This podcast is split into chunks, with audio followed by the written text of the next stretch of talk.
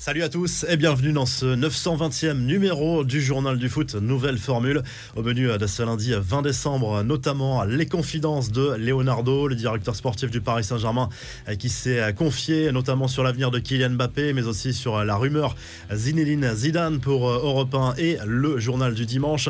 On va revenir également sur les déclarations de Mino Raiola, l'agent d'Erling Haaland, qui s'est confié sur le futur de l'international norvégien, sans oublier l'année exceptionnelle de Manchester City en Première League, mais aussi ce gros craquage de Luis Suarez envers son entraîneur Diego Simeone, sans oublier à la fin de ce journal du foot la traditionnelle revue de presse. Comme promis, voici le meilleur des déclarations de Leonardo lors de cet entretien pour euh, Europe 1 et le journal euh, du dimanche. Il n'a pas échappé, bien entendu, aux questions sur euh, l'avenir de l'international français au PSG, lui qui est sous contrat jusqu'en 2022 dans la capitale française. Alors, opération de com ou réelle position de Leonardo, à vous de voir. Je pense que l'on a encore de grosses possibilités, j'y crois, sous-entendu de prolonger Mbappé au Paris Saint-Germain, à lâcher le dirigeant parisien qui s'est ensuite exprimé sur l'avenir de Maurizio Pochettino. Toutes ces rumeurs qu'il annonce sur le départ sont fausses selon Leonardo qui compte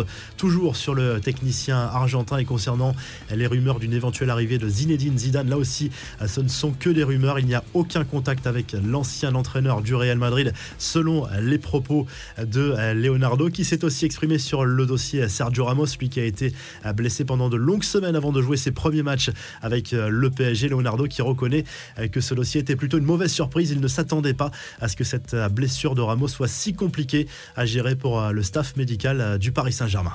Un mot sur le mercato avec euh, un homme toujours très écouté parce que c'est l'agent de nombreux très grands joueurs. Mino Raiola s'est confié sur la chaîne néerlandaise NOS et notamment sur l'avenir d'Erling Haaland que tous les grands clubs veulent voir débarquer en 2022. Haaland peut aller partout. Nous n'avons d'accord préalable avec aucun club.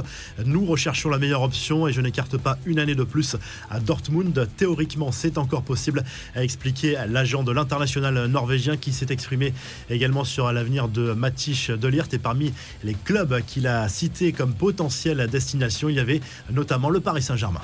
Les infos en bref avec euh, celui qui devra avoir une sérieuse explication forcément avec euh, son euh, entraîneur dans les prochains jours, c'est Luis Suarez, furieux d'être remplacé à l'heure de jeu sur la pelouse du FC Séville ce week-end en Liga. L'avant-centre de l'Atlético Madrid aurait sérieusement insulté Diego Simeone en regagnant le banc, si l'on en croit les images de la Movistar. Une colère qui en dit long sur la frustration de Suarez. Depuis quelques semaines, il ne marque plus en championnat. C'est aussi la troisième défaite consécutive en Pour euh, les Colchoneros qui marque le pas très clairement euh, depuis euh, quelques semaines.